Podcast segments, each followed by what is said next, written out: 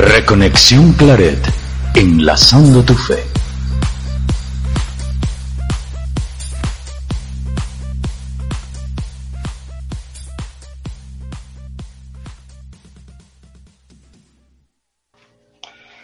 Buenas noches. Eh, saludamos a todos en esta noche del 7 de mayo. Estamos en la emisión número 95 del programa Reconexión Claret. Y el tema de hoy, como anunciado, eh, es una reflexión, de hecho el título de esta reflexión, 100 días de encierro mundial, y le hemos añadido una reflexión. Y hoy tenemos un contacto, eh, una conexión remota con el autor de este escrito, que ya por cierto ha sido publicado en nuestras páginas, en nuestras redes. Es el padre Enrique Marroquín Saleta, misionero claretiano y doctor en antropología social, que contactaremos con él más adelante. Pero bueno, Dicho esto, vamos a saludar en cabina o en las distintas cabinas o sedes de transmisión. Buenas noches, Bego. Buenas noches, Sara. Muy buenas noches, padre. Buenas noches a todos. Buenas noches. Buenas noches. Pues bienvenidos eh, a todos aquellos que nos lleguen. El día de ayer tuvimos la oportunidad de estar en el programa de Enlazados y hablábamos de la vocación. Me parece que pudiéramos empezar también esta sesión pues pidiendo y haciendo conciencia de la importancia de las vocaciones, la nuestra, empezando, que Dios nos ayude a conservarla.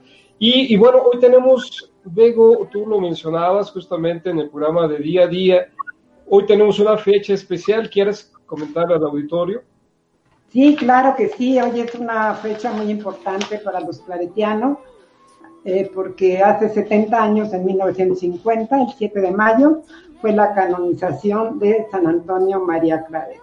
Entonces es un día de felicidad para nosotros.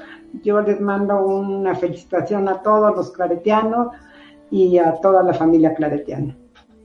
Pues muchas gracias. Yo creo que todos nos sentimos eh, en alegría, en gozo, ¿no? Tú como Seglar Claretiana, ahora que hemos eh, en distintos programas hemos ido reuniéndonos de la familia, nos sentimos también bendecidos por esta gracia la canonización es solo el reconocimiento oficial, ¿no?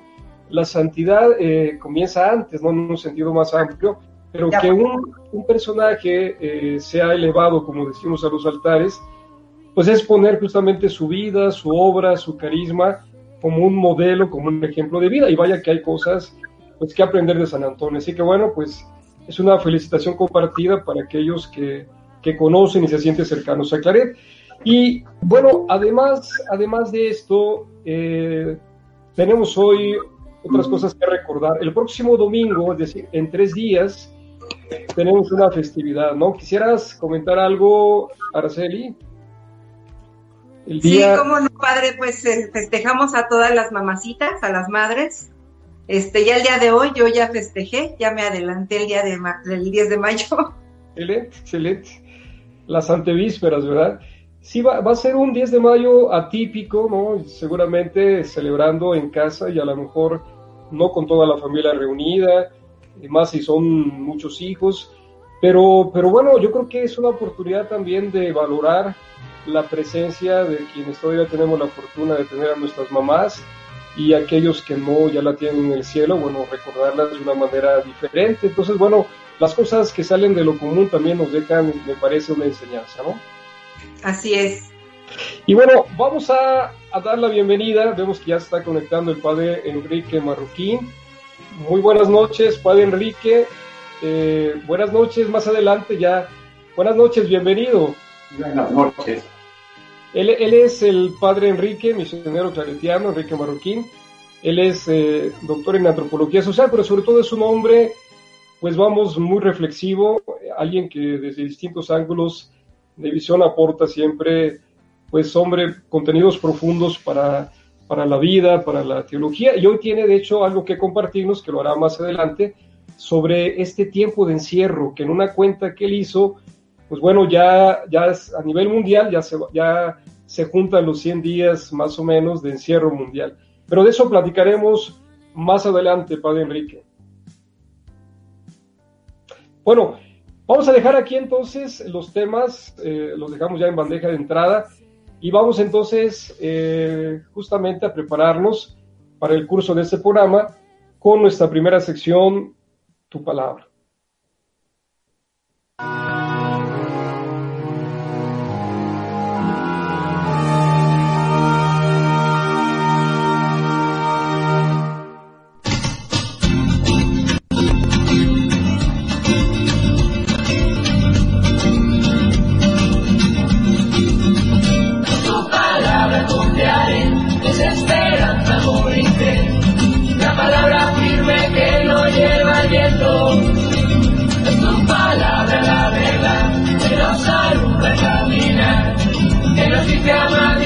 siempre despierto. La palabra de un amigo de verdad.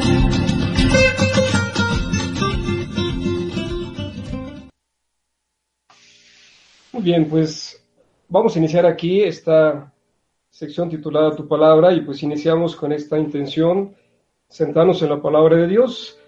Eh, el Evangelio que tomamos corresponde al domingo quinto del tiempo pascual eh, seguimos avanzando en la liturgia en este tiempo de gracia. Es el Evangelio de San Juan, capítulo 14, versos del 1 al 12. Y la lectura del texto dice así. En aquel tiempo dijo Jesús a sus discípulos, no se turbe su corazón, crean en Dios y crean también en mí.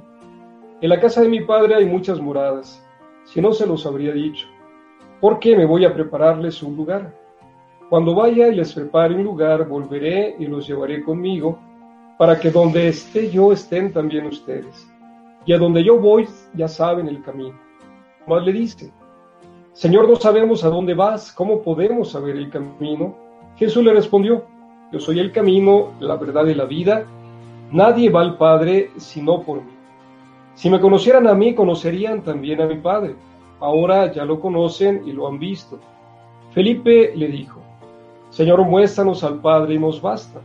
Jesús le replicó, Hace tanto que estoy con ustedes y no me conocen, Felipe. Quien me ha visto a mí ha visto al Padre. ¿Cómo dices tú, muéstranos al Padre? ¿No crees que yo estoy en el Padre y el Padre en mí? que yo les digo no lo hablo por cuenta propia. El Padre que permanece en mí, Él mismo hace las obras. Créanme, yo estoy en el Padre y el Padre en mí, si no, crean a las obras. En verdad, en verdad les digo, el que cree en mí también Él hará las obras que yo hago y las hará aún mayores, porque yo me voy al Padre. Bueno, pues hasta aquí la palabra del Señor. Vamos como siempre a enmarcar el texto escuchado y vamos a comentarlo. Por lo pronto, lo ya dicho, la Pascua sigue avanzando, los temas van profundizándose. Habiendo recorrido ya en los primeros tres domingos prácticamente eh, un relato de las apariciones casi en sentido cronológico, y habiendo también reflexionado el domingo pasado, el cuarto domingo de Pascua, en la figura del buen pastor, la importancia de orar y trabajar por las vocaciones, ahora eh, en el mismo Evangelio de San Juan, pero ahora ya cuatro capítulos después, al del buen pastor, en el capítulo 14, se nos presenta un discurso de Jesús previo a su aprehensión. Eh, es parte de una sección de lo que acontece en ese momento tan íntimo como es la última cena. Hay un momento donde los hechos y las palabras pues tienen mucho significado. Son palabras las que les dice Jesús eh, de síntesis, de una profunda confidencia. Jesús les da fuerza, le da fuerza a su promesa para hacer viva la esperanza de los apóstoles. Incluso recurre a una imagen cotidiana, ¿no? Las moradas, encontrar un poquito en esa figura la definición de lo que es la gloria, de lo que es el cielo. Y eh, quiere también establecer la unidad perfecta entre el Padre y Él. Quien lo ve a Él y quien lo conoce también ve al Padre y conoce al Padre, porque Jesús es el enviado, es el Hijo de Dios enviado. En la escena surgen dos preguntas eh, clarificadoras de dos de los apóstoles. Nuevamente aparece por ahí Tomás, Tomás el que siempre duda y pregunta, y también aparece Felipe. Y en estas preguntas nos muestran un proceso humano para ir abriéndose y comprendiendo el mensaje profundo y revelador de Jesús. Una frase que dice Jesús casi desde el inicio es de hecho de las más conocidas, eh, utilizadas en la literatura religiosa, incluso catequética, y es la explicación que hace Jesús de su identidad. Disculpen ustedes. Eh, de su identidad, de su función. Yo soy el camino, la verdad y la vida. Nadie va al Padre si no es por mí. Estoy seguro que esta frase eh, ha acompañado en aquellos que me escuchan momentos de reflexión y de devoción eh, y que también ha iluminado búsquedas y caminos. Así podemos entonces, a partir de, este texto final, terminar este momento pues confirmando en nuestro corazón y en nuestra mente que Jesús es el que nos guía infaliblemente, es el que nos ilumina totalmente y es el que nos llena completamente, el camino, la verdad y la vida. Bueno, pues hasta aquí dejo mi comentario, el texto habla ya de por sí mismo. ¿Quieren agregar algo, eh, Vego, a este texto leído? Híjole, es que la verdad es, es el Dios que está con nosotros y que siempre vamos a estar con Él. O sea, es que no hay palabras, yo creo que es un texto muy, este, muy completo, muy espiritual, que nos muestra que siempre está con nosotros. O sea, no, hay, yo no tengo palabras, la verdad. Bueno, por lo pronto es un texto de, de, un discurso de mucha intimidad con Jesús, ¿no? Jesús sabía que lo iban a aprender, se estaba de alguna manera despidiendo y estaba dejando ver, escuchar todo lo que había en su corazón. Por eso lo que ahí dice, pues sí, son prácticamente síntesis de las enseñanzas que les daba. Pero bueno, se nos ha agotado el tiempo, vamos a terminar aquí nuestra sección. Nos preparamos para la siguiente.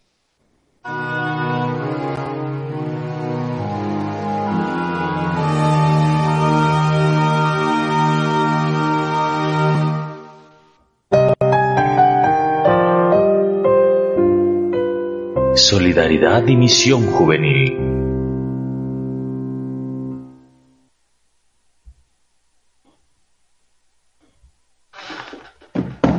Buenas noches a todos. Vamos con la sección de Solidaridad y Misión. Eh, en días pasados he tocado siempre los temas que estamos viviendo actualmente. Este mes, como es el mes de la Virgen y el mes de las Madres, el 10 de mayo, quise tocar un, tema que me gustó mucho de un blog de una seglar claretiana de Puerto Rico, que se llama em, Nancy Burgos. Ella publicó esto en su blog, ella eh, lo publicó el 4 de mayo, y le llama a los 50 días de mi cuarentena. De la mitad de los 100 que va a hablar el padre, ella habla de 50. Conocemos el mes de mayo como el mes donde la naturaleza se engalana de una manera espectacularmente hermosa. Además, celebramos el Día del Maestro y también el Día de las Madres. Este último tiene un gran arraigo en nuestra cultura y tradiciones familiares. Por eso supongo que la Iglesia ha elegido este mes para dedicárselo a María, la Madre por excelencia. Escuchaba hoy una reflexión sobre María y pensaba en los pocos momentos de su vida que aparecen en la Biblia. Todos ellos momentos muy importantes, por supuesto, pero en realidad, numéricamente hablando, pocos. Es como diríamos de manera vulgar, no es cantidad, sino calidad. Repasé en mi mente algunos momentos, Nazaret, Belén, el templo de Caná, el Gólgota, Pentecostés, ocasiones en las que estuvo presente y a veces solapadamente ausente. Y en todos estos momentos dejó grabada de una manera magistralmente sencilla una rica enseñanza. Hoy día me hizo mucho eco en el corazón Nazaret. Me gusta mucho esa María joven, dulce, de sandalias polvorientas y manos hacedoras de pan la imagino caminando diariamente hasta el pozo, a buscar agua con un cántaro lleno de dulzura y un jilguero en la garganta. María sin pedestal, ni doradas diademas, la joven vacía de sí misma y poblada de Dios. Nazaret fue testigo de las pisadas de María, cargadas de palabras, de gestos y generosidad. Nazaret es el lugar de aprendizaje. Ahí Jesús aprendió a hablar el lenguaje que María había comenzado ya en el Magnificat, sobre los poderosos, los soberbios, los hambrientos y humildes de corazón.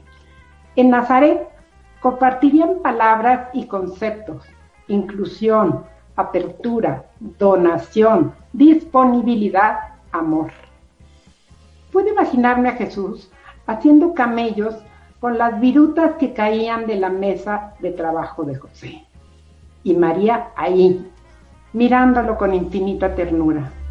Sospecho las largas sobremesas donde además de vino abundaban las preguntas, las sobrias narraciones de María, salpicadas de incienso y mirra, que sabían a encarnación. María en Nazaret es diente frutado de evangelio, fue ella quien tejió en sus entrañas al sol que nacería de lo alto y vendría a darnos vida y en abundancia. Es María, la brisa que nos trae a Jesús, quien nos muestra el rostro amoroso hecho carne y nos invita a fecundarnos con ella. María en Nazaret es cáliz, es mesa, es fiesta. No sé si eh, creo que ya vamos a, pasar a la otra sección para que tengamos más tiempo con el Padre. Creo que esta reflexión lo dice todo, ¿verdad? María es encantadora, es la Madre de Dios y una, me gustó mucho esa parte que dice sencilla, sin diademas, sin coronas. Bueno, buenas noches a todos. Buenas noches, gracias, Vega.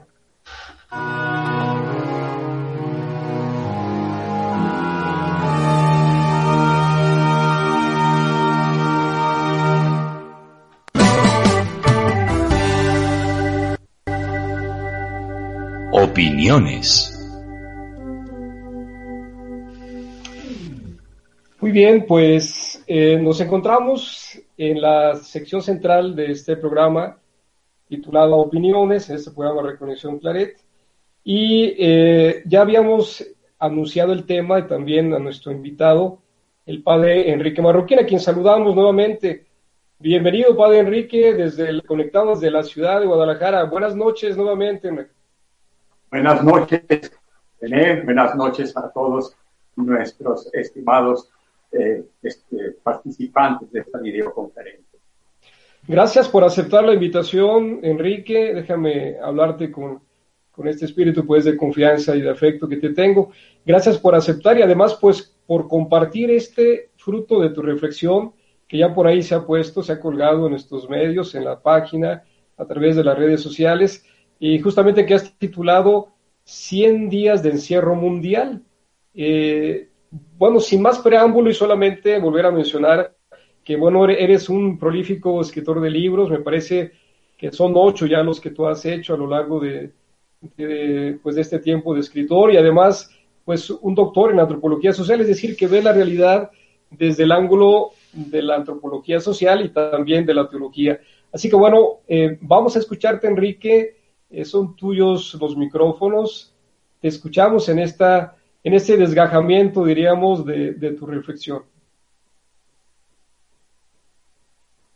Pues, nuevamente saludo a quienes tienen la gentileza de acompañarnos recluidos en su casa. En efecto, antes de empezar esta reclusión, hace uno de la pandemia, andábamos ansiosos por conocer qué, es este virus, cómo, cuáles son sus puntos vulnerables, cómo y era sobre bombardeo de información, es lo mismo que si no hubiera información, y peor si también hay desinformación con los bots y los rumores tendenciosos. Pero ahora ya recluidos, sentados, la necesidad que sentimos es interpretación reflexionar qué significa.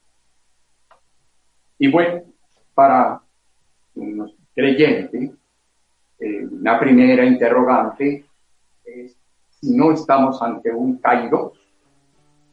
Eh, primero, esta pandemia. Fíjense ustedes, por primera vez en toda la historia desde la humanidad, por primera vez, hay una amenaza a toda la especie en su conjunto, que además es una amenaza pronta, global, y además simultánea. Eh, una amenaza que nos hizo ah, ahora miles de millones de personas encerradas y que desquicia la economía, inclusive la paraliza. Eh, todos con el temor se ha vuelto monotemática nuestra conversación en torno a este pequeño virus que sobrepasa fronteras y que prácticamente se ha apoderado de todo nuestro planeta. Pero al mismo tiempo también, por primera vez en la historia de la toda la especie como tal ha dado una respuesta a afrontar esta amenaza, sobrepasando fronteras, países, razas, credos, posiciones políticas, ideologías, y quién sabe, pero ojalá, superando clases sociales. Y en efecto, todo lo mejor de la humanidad, los mejores investigadores, los mejores estadistas y sociólogos, los funcionarios, la dirección mundial en torno a la Organización Mundial de la Salud. Inclusive sin, sin enseñar, como dos terceras partes del, menos de las poblaciones más afectadas por este virus deciden acatar las disposiciones de las autoridades y se recluyen en casa. Y bueno, este es un hecho digno de estudio. Y para nosotros, leyentes católicos, es un caído. ¿Qué es esto de caído?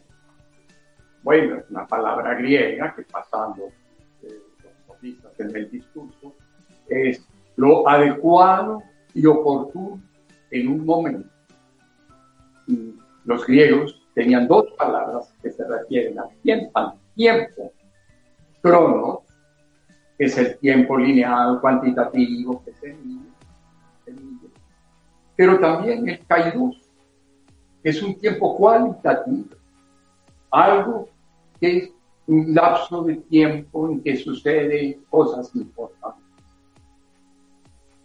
Eh, pasando pues a la teología, Kairos es el tiempo de Dios, el momento oportuno, decisivo, la hora señalada.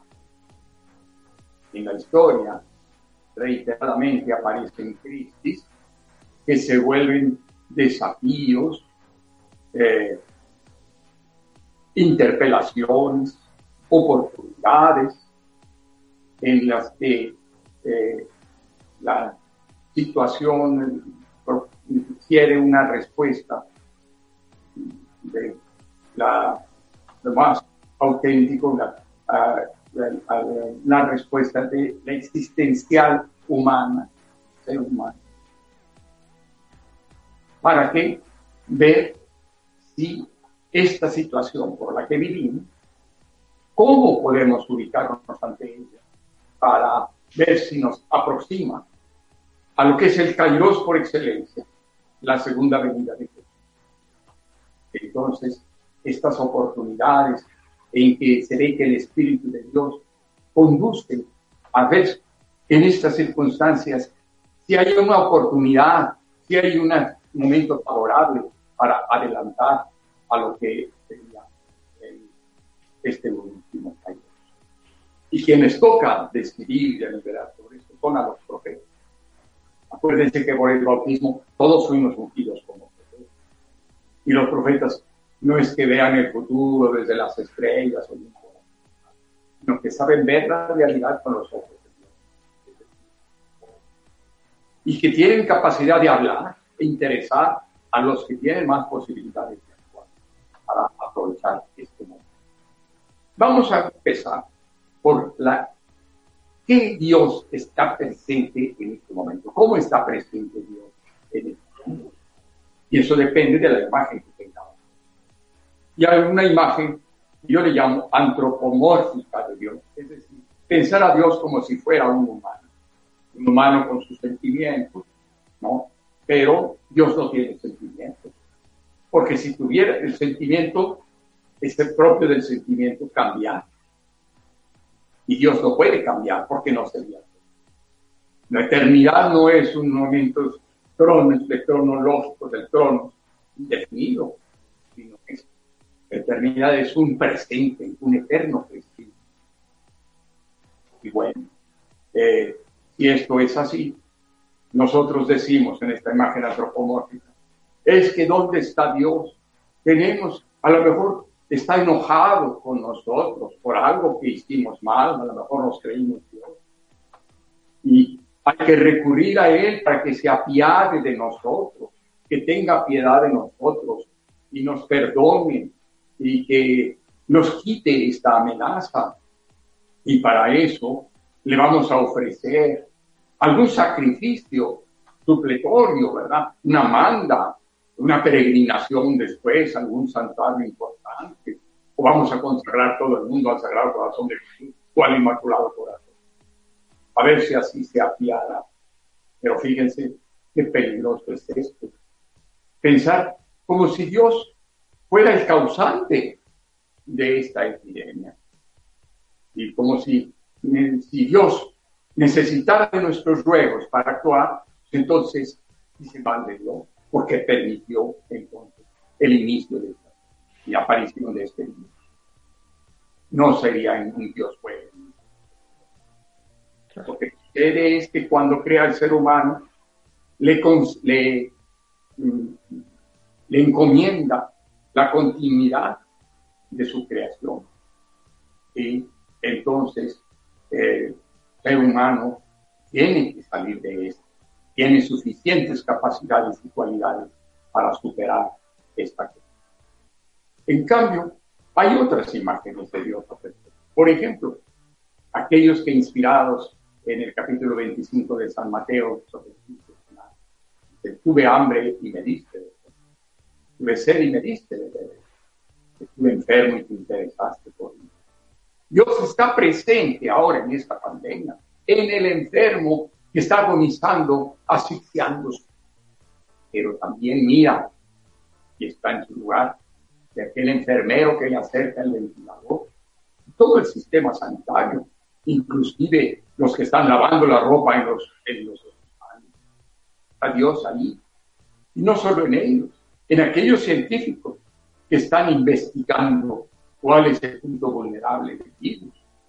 Y por eso también en los especialistas en estadística, en todos los políticos, e incluso en aquellos que tienen que salir de sus casas, que no se pueden quedar allí porque si no, no comen y van a recoger la basura, que no se tapen las alcantarillas y no se inunde, o recogen las basuras de nuestra casa, o nos traen el garrafón de agua, o se encargan del servicio de vigilancia. Todos ellos, inclusive los que nos quedamos en casa. Y así salvamos vidas, ¿verdad? En ellos está Dios. Bueno, sí. no es una, es una coincidencia que haya coincidido esta cuarentena y en la cuaresma y el tiempo de paz. Muerte y vida, sufrimiento en la vida.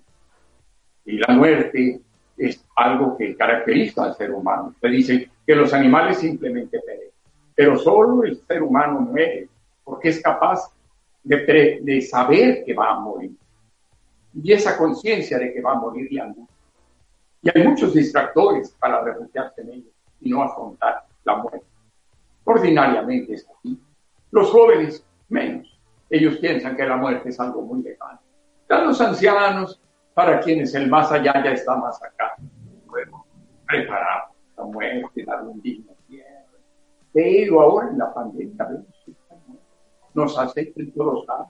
Y el saludo afectuoso de un amigo o un beso puede provocarnos la.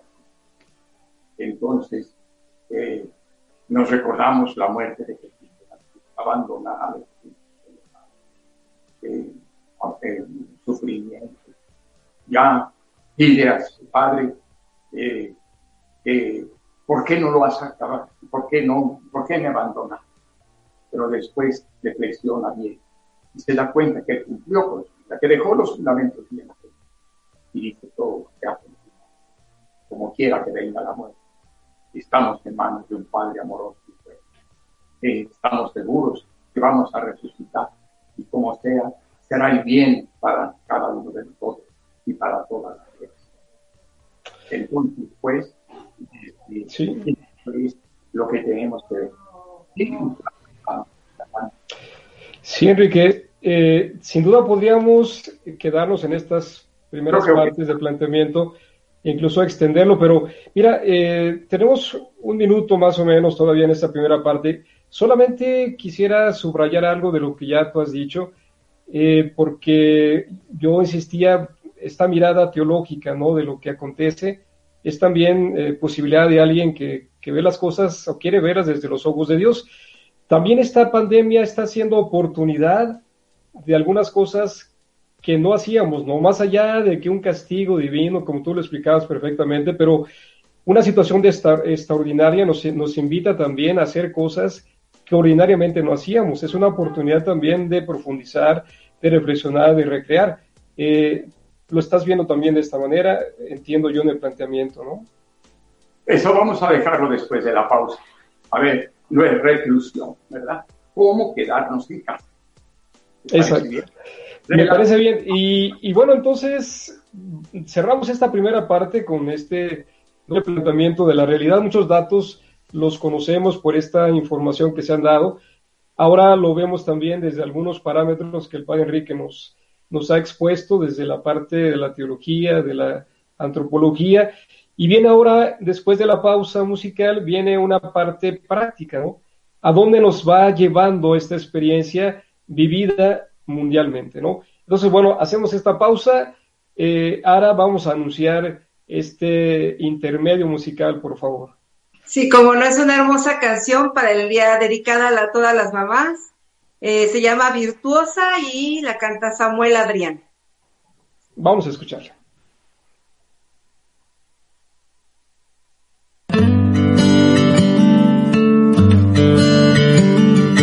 Dicen que son pocas y me consta.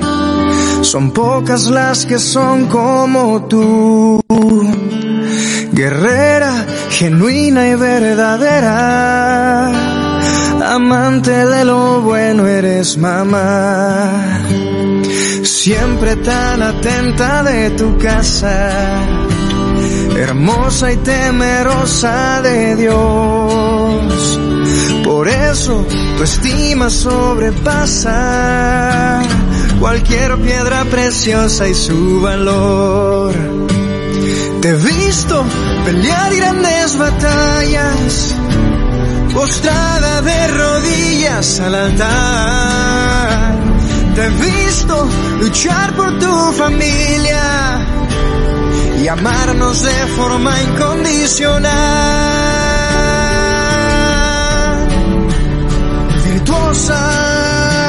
mujer, ¿quién la hallará? De fuerza se vestirá. Dicen que son pocas y me consta, son pocas las que son como tú, guerrera genuina y verdadera, amante de lo bueno eres mamá, siempre tan atenta de tu casa, hermosa y temerosa de Dios.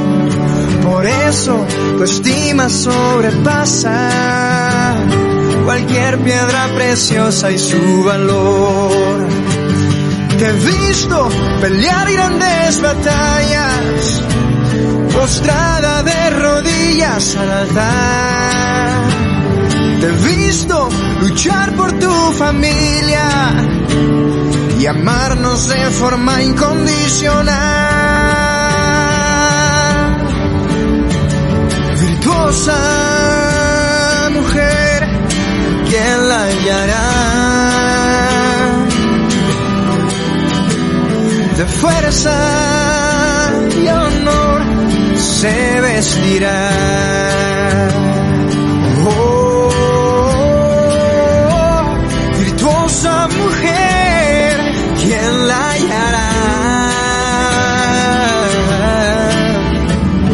Tesoro de Dios, eres mamá. Tesoro de Dios eres mamá. tesoro de Dios, eres mamá.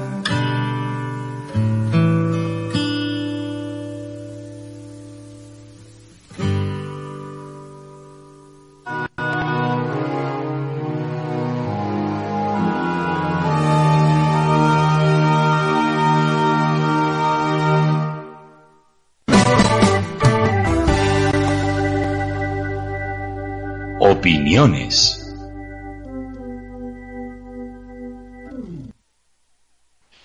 Muy bien, eh, retomamos aquí la segunda parte de opiniones.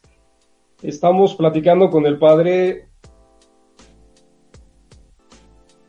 Bueno, hemos perdido la conexión con el padre. Esperamos que de un momento a otro se vuelva a conectar. Si Bego o Ara.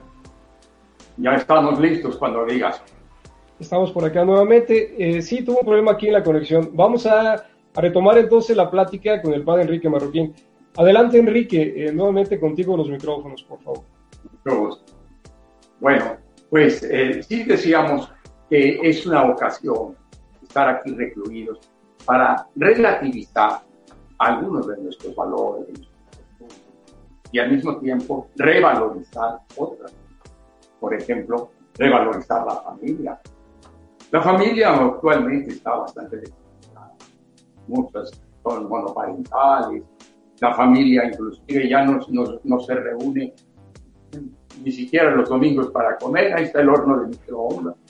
Y ahora hemos tenido esa oportunidad de conocer y valorar el gran don de la familia. También de los amigos. Podemos comunicarnos ahora por estos medios del celular, ordinariamente lo hacemos, pero esa, eh, la video, la comunicación por, a través de un video, pues vemos el rostro, a los ojos, cara a cara, pero es diferente cuando estamos y que extrañamos a nuestros amigos. Bueno, eh, lo mismo estas tecnologías que precisamente permiten estas videoconferencias. Y quizás tendríamos que sacar más en estas charlas. Muchas veces a esta hora no podemos ir porque la inseguridad en las calles, por no. Pues ahora estamos tranquilamente. Pero igualmente, a veces nos vamos en los tateos y nos quedamos con las superficialidades de las de los 250 caracteres. Y quizás es una buena ocasión para un poco el celular. Por cierto, ha aumentado mucho el recibo de luz y, internet y demás. Y sentarnos a leer un buen libro, o quizás ver una buena. Pues quisiera aportar con la humildad nuestra experiencia de misioneros claretianos, de religiosos. Para nosotros los religiosos, la reclusión prolongada no es una. Todos pasamos por un año de reclusión en nuestro estado, ¿verdad? Y en mis tiempos de filosofado, con aquellos tiempos, todas las clases se daban en casa y nuestro seminario estaba en las faldas del volcán de Toluca, así que no había mucho donde estar. Eh, más son, por ejemplo, los monjes, que desde hace 1500 años han hecho su voto de estabilidad en el lugar de Stabilitas ¿Dónde voy a dejar mis huesos? ¿Quién es y con estos hermanos que me van a enterrar, o que yo los voy a enterrar. Estos sentimientos de reclusión, momentos de reclusión, son importantes también para la vida activa de ustedes, que vivimos, como dice el Papa, en la rapidización, en cambios continuos a una gran velocidad, que no se nos permite asimilar, porque necesitamos trabajar así, porque si no, no nos alcanza para llevar la comida y los misioneros igualmente. Nos atiborramos de actividades, de grupos, etc. Y a veces, por eso, esperamos un día al mes retiro espiritual y una semana al año para los ejercicios espirituales. Es bien ¿verdad? Pero, pues también, cada día el momento de oración, para poder nosotros escuchar escuchamos, dice eh, nuestra definición, oidores de la palabra. Escuchamos la palabra de Dios, escuchamos bien, personas. Pero es momento ahora también para aprovecharla, para escuchar al hermano, sus sueños, sus metas, también sus inquietudes. Escuchémonos en casa también. Y eh, otro valor. Somos llamados a seguir a Jesús precisamente en la construcción del reino de Dios, pero lo hacemos en comunidad. Y los valores de la comunidad, las virtudes.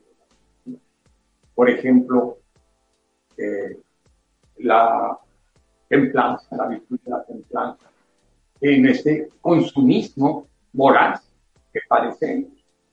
Se nos introyecta la publicidad y la necesidad de los bienes nuevos. Ya lo que tenemos se han vuelto obsoletos y los tiramos a la basura. también este, ahora cuando va uno a comprar, ve como personas se llevan paquetes enteros de papel higiénico que no va a alcanzar a otros a veces compramos demasiada comida y dicen que ahora en los basureros hay mucha comida echándose a perder. ejemplar, nuestro voto que hacemos de pobreza, poniendo en común lo que nosotros inventamos y planificando en qué vamos a gastar, procurando que haya un remanente para ayudar a otras casas de la provincia, la o incluso a nivel general, algunas visiones de arte también la virtud de la obediencia. Todos necesitamos aquí nuestra experiencia de vida de comunidad. Nos reunimos a dialogar cuáles son los problemas, cómo los vemos, y tomar acuerdos, y luego respetar y que se cumplan. Es una buena idea para la familia. A veces no se sabe ni el señor de la casa en qué, cuánto gana, ni en qué le da. Vamos a compartir todo esto y vamos también a obedecer, por ejemplo, las disposiciones de las autoridades sobre esta pandemia, las medidas cautelares para no contagiar. A veces, si lo tomamos a la ligera y bromeamos y desafiamos, y al fin y al cabo no pasa nada, ahora en este momento en que hay vidas de por medio, se vuelve una falta de responsabilidad.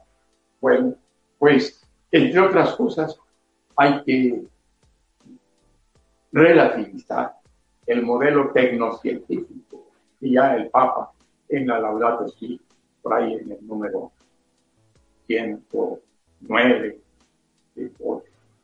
eh, nos advierte. El modelo que se nos impone casi como una necesidad, la ciencia no faltaba más, es lo que no podemos frenarla, tenemos que defenderla y bloquear cualquier amenaza a este modelo tecnológico y es cierto, la ciencia ha aportado valores, pero por años no hay Todos estos eh, avances científicos se traducen en riqueza que no va a remediar las necesidades básicas de las mayorías sino que se concentran en modo que no creen que El 1% concentra el 99% de la riqueza del planeta. Se estruja el planeta hasta los límites. ¿Para qué? Para obtener las máximas ganancias posibles de una minoría. El 1% son 75 millones. Pero de esos 75 millones, unas 6.000 personas son los que dirigen las grandes corporaciones, que se concentran cada vez en más grandes y en menor número. E incluso unas 600 personas con las que tienen poder de decisión. Ahora, ante esta pandemia, ya vemos el no querer gastar, invertir dinero en la salud del pueblo. En Estados Unidos, por ejemplo, se rechazó el Obamacare, ¿verdad? El seguro general y global, que ya en México ya lo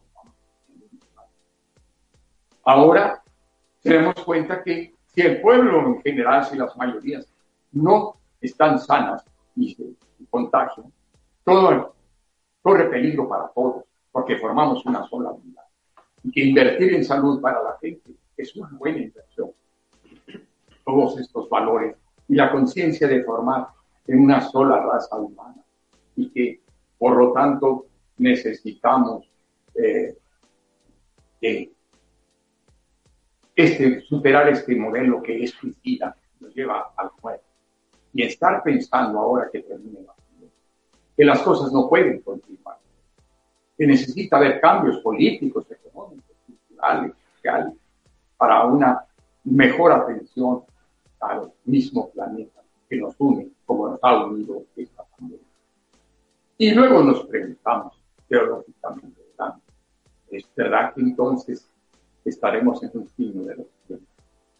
El Espíritu Santo está actuando en la historia, pero no desde las nubes a remediar nuestras faltas de responsabilidad. Actúa a través de estos sagrados dones, entendimiento y ciencia para conocer cómo funciona la pandemia, sabiduría y prudencia para ver cómo vamos a convencer a todas las personas en hacer las medidas adecuadas para todos.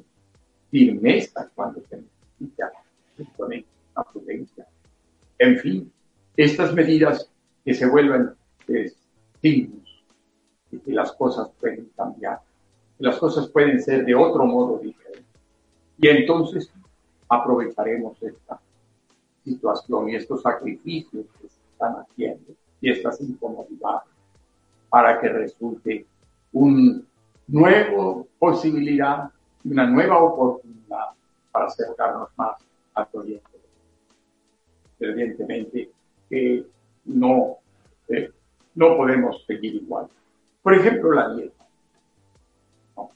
Se dice, mucho se especula sobre el origen del virus y hay quienes piensan que fue deliberadamente inducido, pero más bien las investigaciones más serias, hay como 68 mil artículos científicos,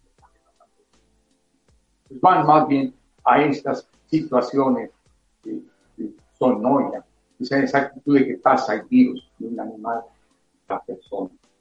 Y eso se da muchas veces en situación de hacinamiento, como se tiene a los animales de la ganadería. Y se alimentan con antibióticos, antibióticos que para engordar al ganado, pero luego comemos esa carne y los antibióticos pasan a nosotros.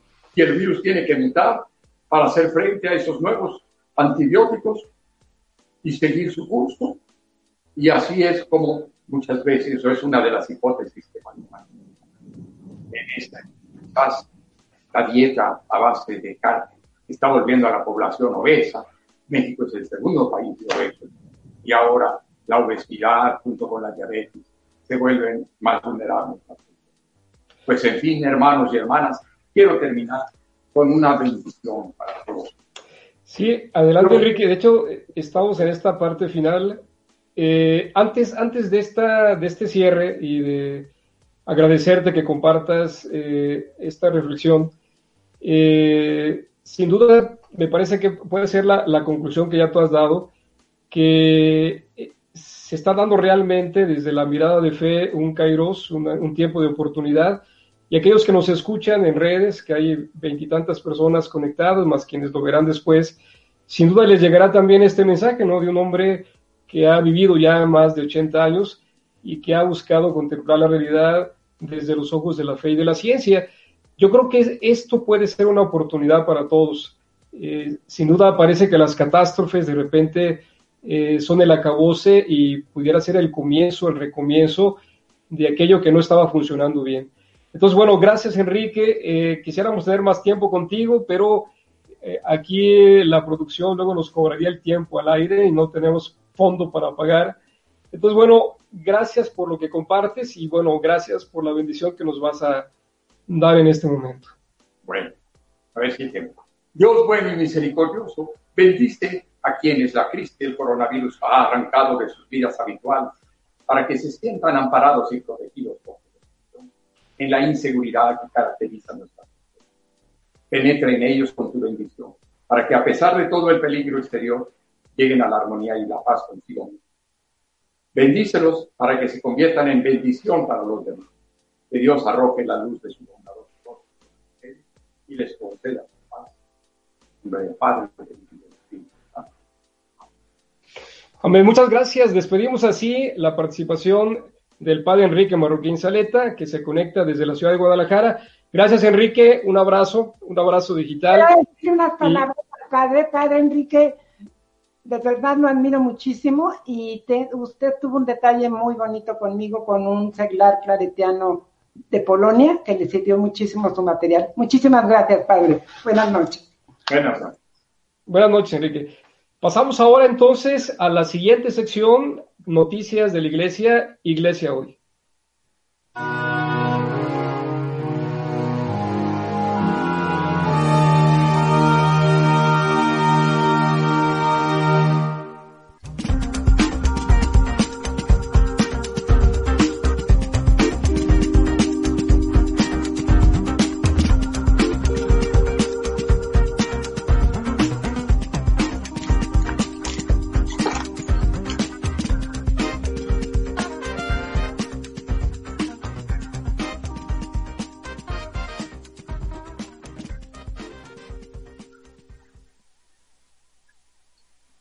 Buenas noches, queridos radioescuchas.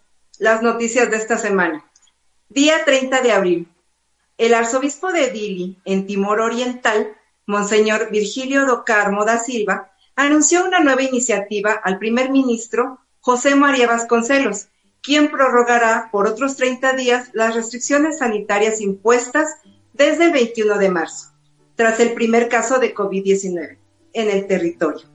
El grupo de trabajo lo conforman una docena de sacerdotes y religiosos con experiencia en medicina y psicología, así como apoyo espiritual, que trabajará estrechamente con Cáritas local para la distribución de ayuda. También mencionó que los fondos ofrecidos por la Iglesia coreana destinados para la construcción de una nueva anunciatura se emplearán para comprar artículos de primera necesidad. Primero de mayo. El obispo de Metagalpa, Monseñor Rolando Álvarez, envió un mensaje a los nicaragüenses que trabajan para ganarse el pan de cada día de forma digna, honesta e íntegra, y también a los que por situación económica, política y social del país carecen de un empleo formal y buscan mil maneras de subsistir diariamente, y a los miles de desempleados. También recordó en este día al personal sanitario que arriesga su vida para salvar a los contagiados y al pueblo que se encuentra en cuarentena les pidió paciencia y espera. 2 de mayo. Este sábado, el Alto Comité de Fraternidad Humana emitió un mensaje que lleva por título Oración para la Humanidad, para recurrir a Dios a través de la oración y la súplica. Este 14 de mayo, haciendo ayuno y obras de misericordia, cada uno en su hogar y de acuerdo a su religión, creencia o doctrina, para que Dios termine con esta pandemia del COVID-19 para que inspire a los científicos a descubrir un medicamento que acabe con ella y salve al mundo de las consecuencias sanitarias y económicas. Cabe destacar que este comité está conformado por el Papa Francisco y líderes de, diversas religiones. 3 de mayo. En Estados Unidos, seis personas originarias de Colombia, México y El Salvador relatan al Vatican News el impacto de la pandemia en sus vidas y la de sus familias. Relatan incertidumbre, cansancio, estrés, falta de sueño. También se observa injusticia y confianza en Dios. En esta pandemia aprendimos a pasar más tiempo en familia, a cuidar más el planeta, a rescatar la esencia de la humanidad, darnos cuenta que todos los seres humanos somos iguales, sin importar raza, religión ni riqueza. Todos sufrimos, todos lloramos, a sentir el sufrimiento del otro, empezar a amarnos a nosotros mismos y así poder amar a nuestra familia y a los demás. Día 4 de mayo. El avance del COVID-19 en los nueve países que conforman la región panamazónica ha sido devastador, principalmente en las zonas más vulnerables por falta de información, de sistemas educativos adecuados, pero sobre todo por la inaccesibilidad a los servicios higiénicos y sanitarios adecuados. Brasil es el país que cuenta con el mayor número de casos confirmados, 19.188, y ci- mil do- 1.234 fallecidos. De ahí nos vamos con Bolivia, con 1.048 contagiados y 49 fallecidos. Colombia, con 775 contagiados, 16 fallecidos. Ecuador, con 307 confirmados y 11 fallecidos. Guyana Francesa, con 128 eh, confirmados y un fallecido. Guyana, con 82 confirmados, 9 fallecidos. Surinam, con 10 confirmados, un fallecido y Venezuela hasta hoy con cuatro casos positivos. El 5 de mayo. A pesar de la crisis económica, Grecia está haciendo frente mejor que otros a la emergencia del coronavirus. Las infecciones están principalmente en la región de Patra, Salónica, Calcídica y Tracia. Este es el tiempo de unidad y de la solidaridad. Europa no puede ni debe faltar en esta cita. Que haga su parte. Está en juego su historia son palabras del padre Antonio Boncinos, eh, presidente de Caritas Grecia.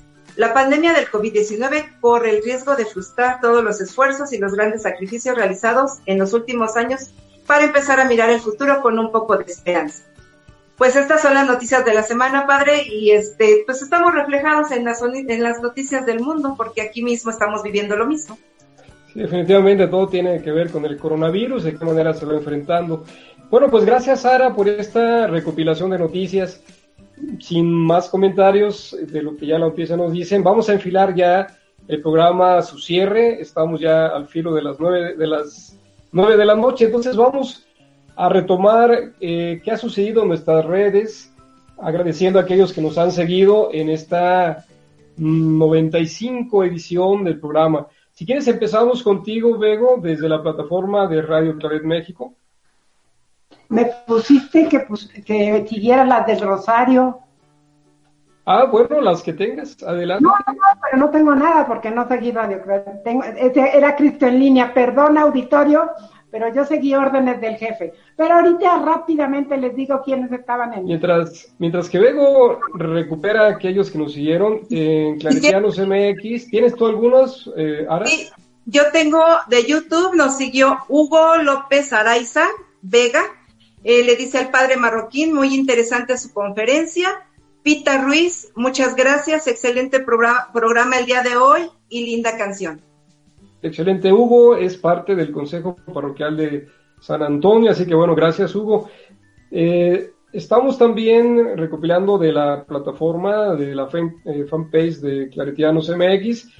Mandamos saludos a Andrea de María, que nos ha seguido, Hilda Vázquez, la abuelita de Reinel, a Efraín Díaz, un primo, hasta Veracruz, un saludo, gracias Efraín por seguirnos, y también a Yesenia Avilés, que nos sigue desde Toluca, un saludo también para ella.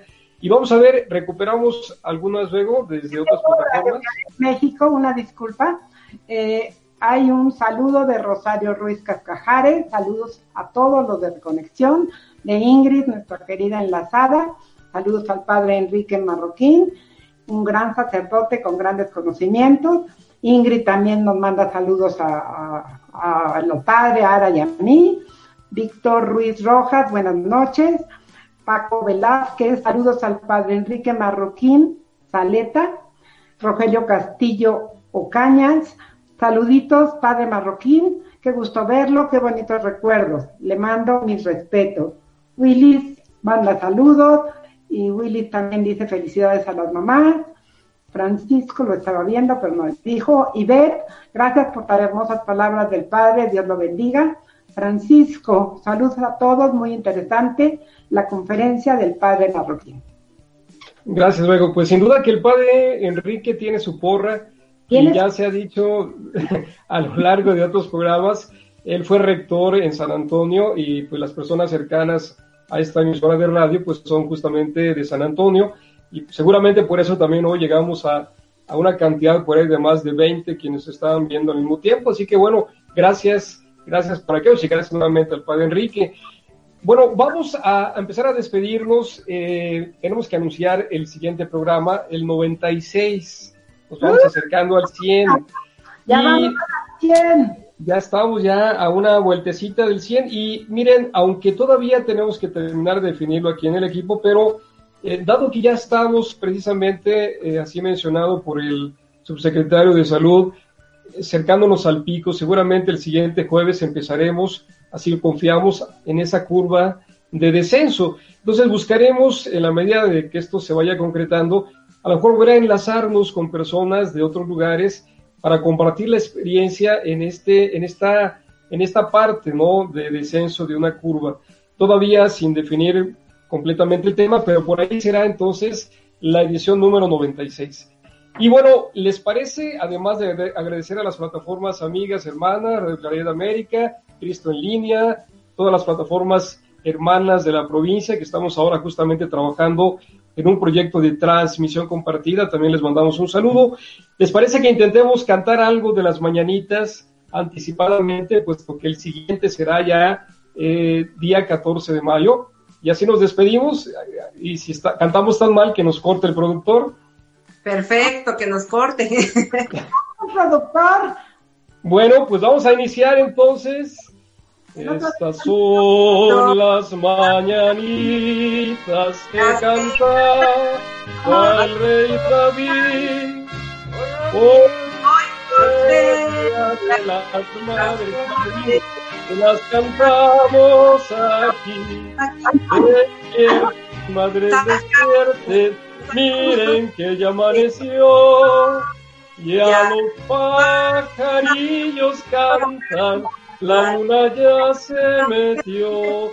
Buenas noches, aquí cerramos la edición 95. Quédense en casa, quédense en casa. Quédense en casa, estamos todavía en tercera fase. Quédense en casa, pida por sus mamás, mándeles un abrazo digital. Eh, en fin, sigan cuidándolas también a ellas. Buenas noches a todos. Buenas noches. Buenas noches.